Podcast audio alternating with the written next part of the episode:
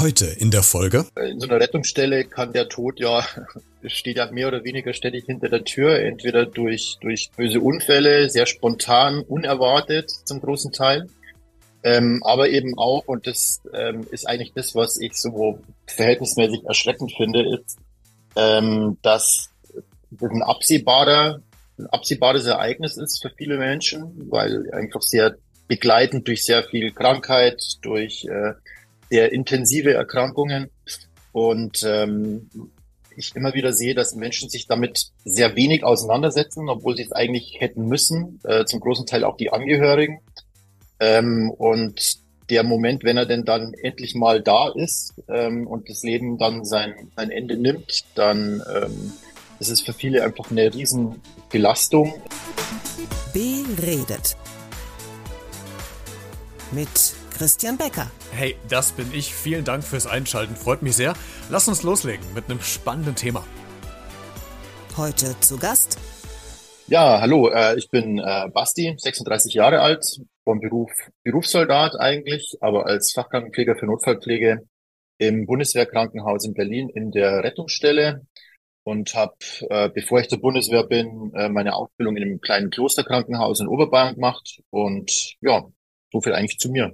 Und ich freue mich, Bastian, dass du heute mein Gast bist, denn wir werden heute so ein äh, Thema besprechen, was, wir haben es eben gerade im Vorgespräch schon gesagt, was vielleicht noch ein bisschen tabuisiert noch in der Gesellschaft wiederzufinden ist. Es geht nämlich um das äh, Thema Tod tatsächlich. Ich würde dich gerne als im Einstieg fragen, wenn du das Wort Tod hörst, was macht das ganz spontan mit dir? An welchen Gedanken hast du im Kopf? Was für ein Gefühl hast du im Bauch, wenn du an Tod denkst? Naja, als allererstes erstmal schwierige, ähm, schwierige Momente mit den Angehörigen. Ähm, sehr viel gefragtes Einfühlungsvermögen, ähm, die richtigen Gesichtsausdrücke finden, die richtige Mimik finden, ähm, was oft sehr, sehr anspruchsvoll ist, weil Menschen auch vom Grundsatz sehr unterschiedlich sind und ähm, tatsächlich leider Gottes weniger auf den einzelnen Menschen bezogen, den es betrifft, sondern bei mir geht es tatsächlich oder löst mehr ähm, mehr ungutes Gefühl hervor, wenn ich an die Angehörigen denke.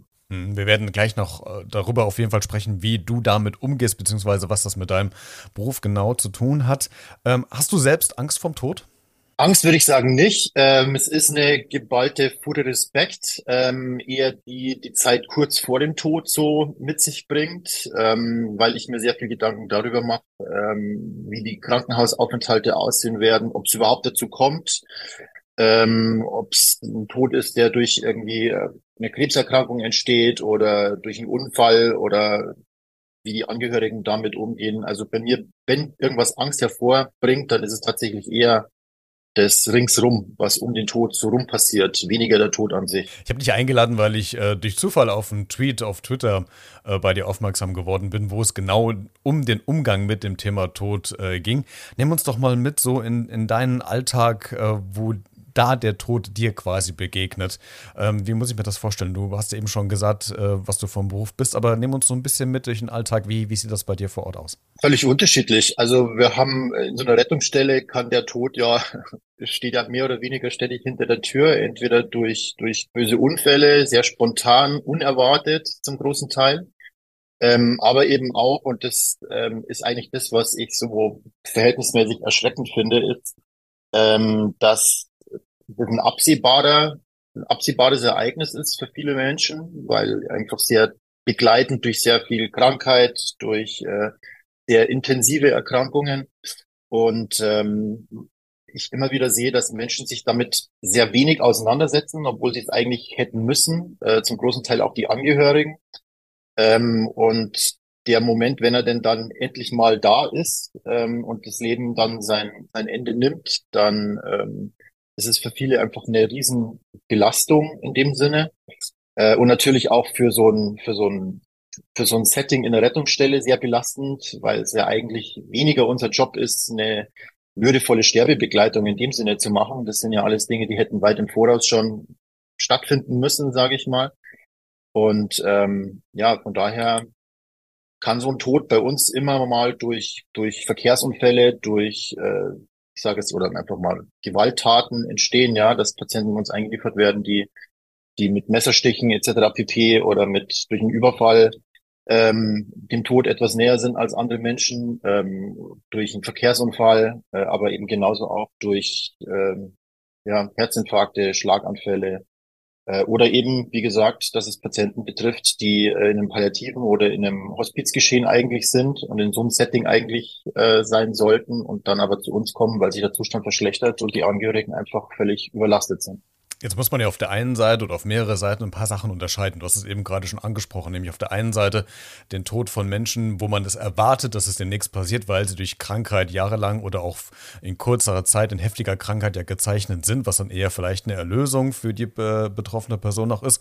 Und auf der anderen Seite ja ähm, Menschen, wo, wo es von jetzt auf gleich passiert und bei denen auch nochmal, die vielleicht zum Teil sehr entstellt sind durch äh, Gewaltdelikte oder durch Autounfälle, äh, wo vielleicht auch Körperteile fehlen. Wie, wie hat man, wie lernt man damit umzugehen? Boah, das ist eine sehr gute Frage. Manche machen das für sich, manche machen das im Team, aber ich glaube, im Großen und Ganzen lernt eigentlich jeder durch die Berufserfahrung und durch die Jahre irgendwie damit umzugehen. Der eine hat eine, eine, eine Art an sich, mit der sehr abstumpfend wirkt auf bestimmte Dinge, auch in seiner Empathie möglicherweise ein bisschen abbaut. Äh, der nächste ähm, macht es möglicherweise durch, durch seinen Glauben, durch seinen christlichen Glauben oder durch, durch andere Glaubensrichtungen, dass er da etwas mit einer entsprechenden Spiritualität irgendwie versucht, das Ganze ähm, zu verarbeiten und da seine Logik auch drin zu sehen. Letzten Endes ist der Tod ja nichts anderes als als eine logische Konsequenz des Lebens. Also es ist jetzt keine Besonderheit, muss man mal ganz ehrlich sagen. Ähm, es wird zwar immer so dargestellt, dass der Tod eine ganz, ganz schreckliche,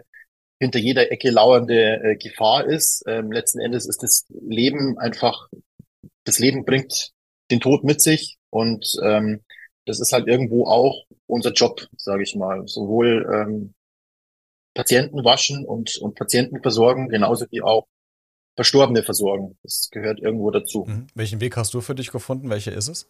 Äh, ich würde sagen, gesunder Mix aus allem. Ähm, ich habe äh, durch meine Auslandseinsätze und durch, ähm, durch meinen Job an sich schon auch irgendwo den Weg so zum Glauben mehr oder weniger gefunden. Äh, bin da auch nochmal konvertiert in der Zwischenzeit und bin da etwas mehr, sage ich jetzt mal, vielleicht gefestigt als andere Menschen. Äh, aber ganz grundsätzlich hat jeder irgendwo seine Art. Bei mir ist es der Sport und der Glaube, bei anderen Menschen ist es äh, vielleicht die Familie, der Background, das Reden mit den Angehörigen, möglicherweise auch irgendwie eine ehrenamtliche Tätigkeit nebenbei noch irgendwo, die noch dazu gemacht wird. Also das ist grundsätzlich unterschiedlich und ich glaube auch, dass jede, jede Methode da willkommen ist, um das irgendwie möglichst professionell dann zu machen. Du hast eben in so einem kleinen Nebensatz das erwähnt, was ich mir auch als Punkt aufgeschrieben habe, nämlich ob man abstumpft, inwieweit äh, und ob das auch zulässig ist, ob man das darf. Ähm, also ich, ich, bin ja in einem völlig anderen Berufsfeld äh, unterwegs, deswegen habe ich mir so die Frage gestellt, darf man auch mal abgestumpft sein? Weil ähm, ich glaube, zu viel auf den, auf den Schultern selbst tragen zu müssen, ist ja auf Dauer auch nicht gut, egal in welchem Beruf man da unterwegs ist. Also ähm, ist auch so eine gewisse Abgestumpftheit auch erlaubt oder sagst du dir, das möchte ich eigentlich gar nicht, weil ich schon ähm, emotional dabei bleiben will, weil das vielleicht auch neben dem Glauben vielleicht auch der Weg ist, das zu verarbeiten? Ich glaube, eine gesunde, eine gesunde Portion Abstumpfung ist immer ganz gut. es klingt immer furchtbar, klingt immer furchtbar böse, ähm, ist es aber eigentlich überhaupt nicht. Ich glaube, äh, jeder will ja den Job irgendwo in einem gewissen Rahmen möglichst professionell äh, machen und um die Ecke bringen. Und ich stelle für mich immer wieder fest, äh, und das bestätigen mir auch alle meine Kollegen, ob das äh, eine gesunde Portion Sarkasmus ist oder schwarzer Humor oder äh, auch einfach das Wirken von einer gewissen Empathielosigkeit, die vielleicht überhaupt nicht real ist in dem Moment. Äh, all das kann durchaus befördernd sein für eine gewisse Professionalität, damit man in dem Job auch nicht selber äh, kaputt geht. Ich meine, man erlebt jeden Tag so viele Dinge, die ihn auch runterziehen, die ihn auch immens ärgern. Das dazu, äh, das ist zum einen dem Gesundheitssystem geschuldet, dem anderen ist es möglicherweise auch ähm, der, der Ignoranz von vielen Menschen geschuldet, ähm, was, was so Dinge wie den Tod einfach mit, mitbringen. Ähm, und da glaube ich, ist es ganz gut, wenn die Menschen auch von sich aus, um den Job möglichst lange professionell durchhalten zu können und durchzustehen, auch ein bisschen, ein bisschen abstumpfen. Hey, keine Sorge, gleich geht's weiter mit der aktuellen Podcast-Folge. Ich wollte dich nur ganz kurz darüber informieren, dass du dieses Projekt auch unterstützen kannst, denn dieser Podcast ist ja kostenlos, verursacht aber trotzdem für mich jede Menge Arbeit und Kosten, die ich natürlich gerne trage, aber vielleicht hast du ja Lust, diese Arbeit vielleicht ein bisschen zu unterstützen oder wertzuschätzen, würde mich freuen. Das geht ganz einfach über eine kleine Spende via PayPal an b-redet.gmx.de. Alle Infos findest du auch in den Shownotes zu dieser Folge. Jetzt geht's weiter. Bastian, ich habe mir ähm, auch die, die Frage ähm, überlegt im Vorfeld, wir verlassen vielleicht mal so ein bisschen den, den Tod, wir kommen gleich nochmal drauf zurück, aber ich habe mich so gefragt, du bist jetzt ja, Berlin war das ja, das ist ja eine, eine Großstadt mit, mit Millionen Menschen, ne? Ähm, aber hat man trotzdem in deinem Beruf Angst, dass man plötzlich äh, entweder ein Tuch hochhebt und man sieht das Gesicht, man erkennt das Gesicht, was da drunter liegt. Oder es kommt jemand mit dem Rettungswagen an oder du bist bei einem Einsatz vor Ort und es ist ein bekannter Freund, äh, Familienangehöriger, man weiß es ja vorher nicht. Ähm, das muss doch auch eine oder spielt das gar keine Rolle oder, oder kann das auch belastend sein? Das habe ich mich so gefragt. Also was mache ich, wenn ich auf einmal jemanden aus der Familie, Freundeskreis oder Bekanntenkreis oder den ich kenne, da vor mir liegen habe?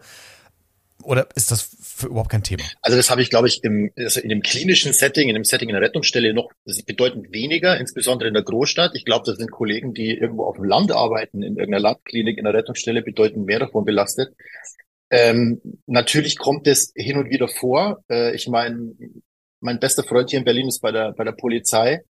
Ähm, da habe ich natürlich schon immer mal irgendwie Flausen, wenn ich jetzt einen Anruf bekomme, äh, wir bringen euch gleich einen, äh, einen Polizeibeamten, so und so alt, männlich, der da irgendwie äh, bei einer Festnahme irgendwie verletzt wurde oder so. Da ist natürlich schon der erste Gedankengang, oh, scheiße, das könnte jetzt durchaus er sein. Ähm, aber ich glaube auch, das darf man überhaupt nicht an sich ranlassen. Wenn man damit anfängt, ähm, das in sich dominieren zu lassen, dann könnte man seinen Job irgendwann nicht mehr machen. Weil natürlich ist in so einer drei Millionen Metropole muss ich die Person ja nicht mal kennen. Ich kann mich trotzdem mit dieser Person irgendwie identifizieren. Ob das das Schicksal ist, was derjenige mitbringt. Ähm, das geht beim Alter, beim Geschlecht los, ähm, bei der Familiengeschichte, bei der Anamnese.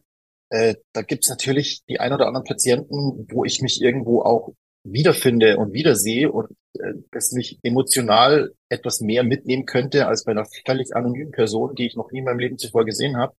Und wenn man damit anfängt, dann äh, kann man seinen Job irgendwann gar nicht mehr machen. Wie wird denn das Thema Tod eigentlich in der Ausbildung bzw. Fort- oder Weiterbildung von ähm, eurer Berufsgruppe thematisiert? Äh, das, das muss ja ein Thema sein, weil du wirst ja da unweigerlicher damit irgendwann konfrontiert werden und damit umgehen müssen. Also kriegt ihr äh, Trainings, wie man mit den Angehörigen spricht, weil du hast ja eben schon gesagt, Gestik und Mimik ist ja auch ein ziemlich wichtiges Thema, wie man dem anderen gegenübertritt. Und vor allen Dingen, da würde ich gleich nochmal drauf zurückkommen, ist es ja auch von Kultur zu Kultur völlig unterschiedlich, wie die Kulturen mit dem Thema Tod ja ähm, aus, ähm, sich auseinandersetzen. Aber erst zu der ersten Frage. Wie, wie, wird das in der Ausbildung thematisiert? Was, was bekommt ihr da beigebracht? Wie wird damit umgegangen? Also ich habe mein Examen 2009 gemacht, äh, bin dann nachher gleich zur Bundeswehr und ich kann so viel sagen, das Thema Tod wird leider Gottes sehr, sehr abgespeckt und sehr klein äh, gehalten. Ähm, für die Dimension, die das Thema Tod einnimmt, die ja eigentlich im Endeffekt der Ende von so einem Pflegeprozess, müsste das Thema sehr viel mehr äh, Beachtung finden. Vor allen Dingen ja deshalb, weil jeder auch von den Pflegekräften das Thema ja individuell behandelt haben möchte. Ähm, da gibt's von jedem ein entsprechendes Grundbedürfnis, bestimmte Themen nochmal anzusprechen, durchzugehen.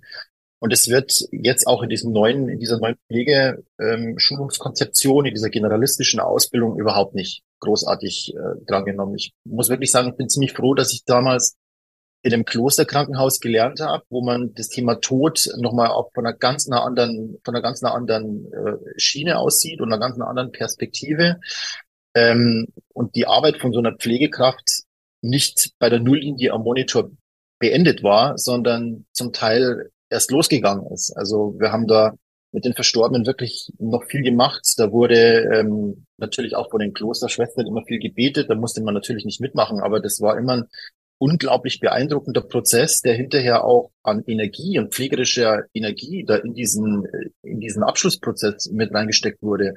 Ähm, von den Angehörigen, von der Arbeit mit den Angehörigen noch gar nicht gesprochen. Das ist tatsächlich ein Thema, das wird in der Ausbildung nicht in dem Umfang gewürdigt, wie es eigentlich sein müsste. Ich glaube aber auch gar nicht, selbst wenn man wollen würde, dass die Zeit dafür überhaupt nicht da ist. Also man muss sich mal vorstellen, Ähm, das Thema Tod ist ja nicht abgearbeitet, weil man das an der Tafel einmal kurz angerissen und besprochen hat. Das Thema Tod ist ja ein, ein, ein sehr, für jeden Menschen sehr individuell äh, gesehenes Thema, weil jeder durch eine andere Sozialisierung mit dem Thema in Berührung gekommen ist.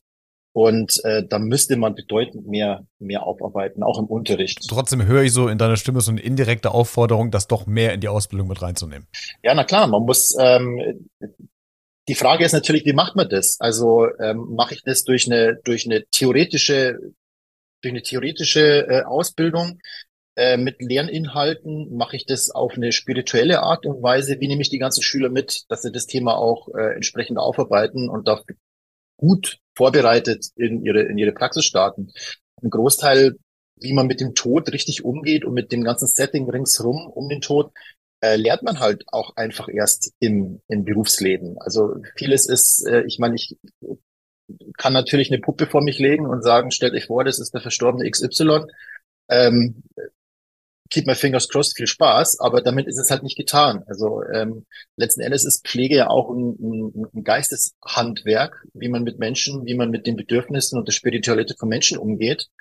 Und in einer Stadt wie in Berlin beispielsweise, wo so viele unterschiedliche Kulturen aufeinander prallen, ähm, kann ich in der Schule das überhaupt nicht, zumindest nicht zu 100 Prozent abbilden, wie die einzelnen, die einzelnen Kulturen mit der Thematik umgehen, äh, was mein Job und mein Auftrag da eigentlich ist, äh, meine Hand da richtig zu geben und, und die Leute mitzunehmen. Das ist was, das muss man mit, mit, der, mit der Zeit einfach lernen. Und da wäre natürlich viel, viel mehr mit Workshops und viel mehr mit, mit äh, interkulturellen Gemeinschaften vielleicht ähm, eine Option, dass man da Weiterbildungen macht. Ähm, ich bin mir auch nicht sicher, ob es das möglicherweise in einem gewissen Rahmen schon gibt, aber das Ganze in diese in diese Berufsausbildung mit reinzunehmen, halte ich eigentlich für elementar. Hm, ich habe vor ein paar Monaten ein Gespräch geführt mit, ich überlege gerade die ganze Zeit, ich glaube, er hieß Hermann Sauer und äh, er hat das, glaube ich, ehrenamtlich gemacht und hat äh, Todesnachrichten Angehörigen überbracht, die dann nicht ins Krankenhaus kamen oder nicht an der Unfallstelle waren, sondern die zu Hause waren, die davon, also quasi noch gar nichts wussten und er ihnen das jetzt beibringen musste. Und ich habe ihn auch gefragt, wie er das denn macht. Also ob er dann äh, Tür geht auf und er sagt, guten Tag, ich bin Hermann Sauer, glaube ich, hieß er, äh, ihr Sohn Sohn ist gerade tödlich verunglückt oder ob er reingeht, sich erstmal hinsetzt, die Angehörigen äh, vorbereitet auf das, was jetzt kommt. Und er sagte, dass er das quasi tatsächlich von jetzt auf gleich macht, weil A, es nichts bringt, das so lange hinauszuzögern, weil die Angehörigen eh sowieso nervös werden, wenn jemand Fremdes vor ihnen steht und die Angehörigen, deren, dessen Gesichtsausdrücke sowieso lesen können und äh, schon vielleicht eine gewisse Vorahnung haben. Wie, wie, wie gehst du denn in so ein Gespräch rein? Machst du es genauso wie er oder ähm, lässt du dir da ein bisschen Zeit, ähm, bereitest die Angehörigen darauf vor? Wie, wie machst du das? Was, was für einen Weg hast du da gefunden? Also gerade im stationären Setting ist das ja tatsächlich eine, eine Sache, die der Arzt macht. Also eine Todesnachricht überbringen ähm, ist ja tatsächlich Arztsache, sage ich mal. Äh, meine Erfahrung ist die, dass selbst Ärzte mit der Sache teilweise maßlos überfordert sind, dass die das auch teilweise von sich aus vornherein schon sagen, äh, boah, zu dem Kollegen, mach du das bitte. Äh, das ist jetzt, das ist mir einfach jetzt too much, das kann ich nicht. Kann man sich ja auch gut vorstellen, wenn man äh, im Schockraum vielleicht eine Stunde um das Leben von jemandem gekämpft hat äh, und es nicht geschafft hat, dann muss man da auch für sich selber erstmal ein bisschen äh, ganzes Setting nochmal wiederholen im Kopf, ganzen Algorithmen nochmal durchgehen, habe ich was versäumt, habe ich was, was falsch gemacht. Und dann diese Nachricht auch nochmal den Angehörigen zu überbringen, das ist schon eine, eine extreme Herausforderung, auch für, für Ärzte. Das ist auch bei den entsprechenden Berufserfahrungs äh, ähm, enorm viel Berufserfahrung schwierig, sage ich mal. Ähm, ja, was ist, was ist die Erfahrung? Ähm, viele sagen von sich auch von vornherein schon, nee, das ist eigentlich nicht so meins. Ähm, ich glaube, letzten Endes muss jeder für sich selber irgendwie die, die Waage finden, wie er das Ganze macht. Ähm, ich habe ärztliche Kollegen, die von sich aus sagen, sie halten es so, dass wenn sie den Patienten mitteilen, dass sie eine bestimmte Satzreihenfolge sagen. Und zwar mit möglichst viel Information in einem Satz verpackt. Ihr Angehöriger ist tot. Punkt. Ausrufezeichen. Ähm, wenn man jetzt noch anfängt mit, mit einer entsprechenden äh, ausholt und sagt, ihr Mann kam zu uns, wir haben äh, dies und jenes gemacht, wir haben dies und jenes im Schockraum versucht, pipapo, dann schalten die Patienten ab und nehmen den Satz, ihr Mann ist tot, überhaupt nicht mehr wahr. Also dann äh, spielt sich im Kopf alles Mögliche ab, aber nicht mehr die Kerninformation, dass der Angehörige nicht mehr da ist. Und deswegen ähm, halten sehr viele Menschen oder sehr viele Kollegen mit diesem, mit diesem gerade Aussatz, ihr Angehöriger ist tot, Punkt. Und dann muss man gucken, wie sich das Gespräch weiterentwickelt, ob es ein Gespräch gibt, ob es einen Trauerprozess gibt, der irgendwie aufgefangen werden muss. Ähm, das ist einfach, wie gesagt, individuell. Sind dann äh, noch andere Personen dabei, weil ich würde gerne wissen, wie es danach weitergeht. Wenn jetzt die Angehörigen die Nachricht bekommen haben, dass äh, der Sohn, die Tochter, der Vater, die Mutter, ganz egal wer gestorben ist, habt ihr quasi immer auch noch Seelsorger im Petto, Supervisionsmenschen, äh, die da ausgebildet sind? Bleiben die erst im Krankenhaus, werden die vielleicht äh, woanders hingebracht, um da zu trauern oder da zu sprechen? Also wie geht denn das nach der Todesnachricht ich weiß, es ist völlig unterschiedlich mit Sicherheit, aber vielleicht kannst du es mal exemplarisch vielleicht an ein oder zwei Beispielen machen. Wie, wie geht es danach weiter? Also ich kann nur so viel sagen, Kliniken sind ganz grundsätzlich nicht dazu verpflichtet, äh, solche Supervisionen irgendwie anzubieten und zu machen. Und ähm, die Ausbildung von einem Arzt ist auch nicht so gestaltet, dass ähm, das Angehörigengespräch oder das Patientengespräch im Fokus steht. Das ist tatsächlich etwas, das die lernen müssen. Und ähm, ja, wie, wie funktioniert das in der Klinik? Ähm, wir haben kein keine Fachabteilung für Seelsorge im Haus, die sich dann im Anschluss um die Patienten kümmert. Äh, Gott sei Dank haben wir das in dem Sinne so noch nie gebraucht. Ich kann mich an einen Fall erinnern, ähm, wo es hinterher in der Rettungsstelle dann auch zu einem, zu einem Broken Heart Syndrom kam, äh, weil der Trauernde dann einfach nicht damit fertig wurde und selber in dem, in dem Zimmer noch mit verstorben ist. Äh, das war für Sicherheit, äh, mit Sicherheit für alle, für alle ringsrum in dem Team eine unglaubliche Belastung in dem Sinne, weil man sich natürlich fragt, hätte man da irgendwas anders machen müssen, auch in diesem akuten Trauerprozess, der da stattfindet.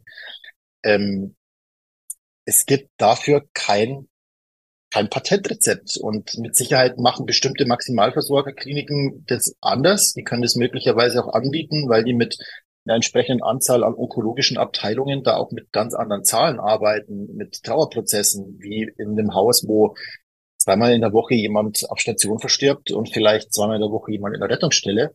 Ähm, die sind da alle etwas mehr auf sich allein gestellt, logischerweise, und ähm, können sich auch die Zeit akut nehmen, mal 10, 15, 20 Minuten äh, bei dem Patienten oder bei einem Angehörigen zu sitzen und äh, dann einen Trauerprozess zu begleiten.